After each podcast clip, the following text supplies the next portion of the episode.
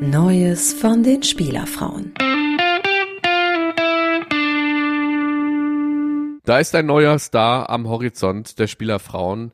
Endlich. Wir kannten sie bislang nur von Instagram und äh, von woher ke kennt man sie eigentlich? Aber man kannte, man, man kannte sie.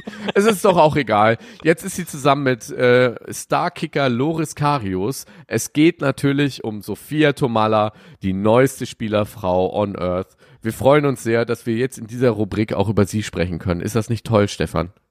Ich bin sehr, sehr glücklich und vor allen Dingen mag ich ihre, ähm, naja, sie glaubt, glaube ich, dass es eine gewisse Selbstironie ist, die sie an den Tag ho, legt. ho, denn ho. die Bunte berichtet von einem Interview mit ihr, in dem sie sagt, man müsse ja Gott sei Dank gar keinen Ansprüchen gerecht werden als Spielerfrauen, da die Erwartungen so niedrig sind, erfüllt sie sie eh. Ja, ja, Moment. Wie? Die Erwartungen sind so niedrig. Die sind, die erfüllt man eh. Wer, wer, wer hatte niemand eigentlich schon mal ernsthaft darüber gesprochen, welche Erwartungen man eigentlich an Spielerfrauen hat? An die moderne Spielerfrau des 20, 21. Jahrhunderts? Ich finde, das sollten wir jetzt machen. In einer kleinen Runde. Welche Erwartungen habe ich eigentlich an eine Spielerfrau? 20 Sekunden ab jetzt. Dalli, Dalli. Äh, schön aussehen.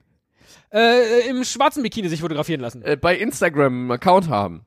Sich im äh, roten Bikini fotografieren lassen. Ein Playboy-Shooting machen.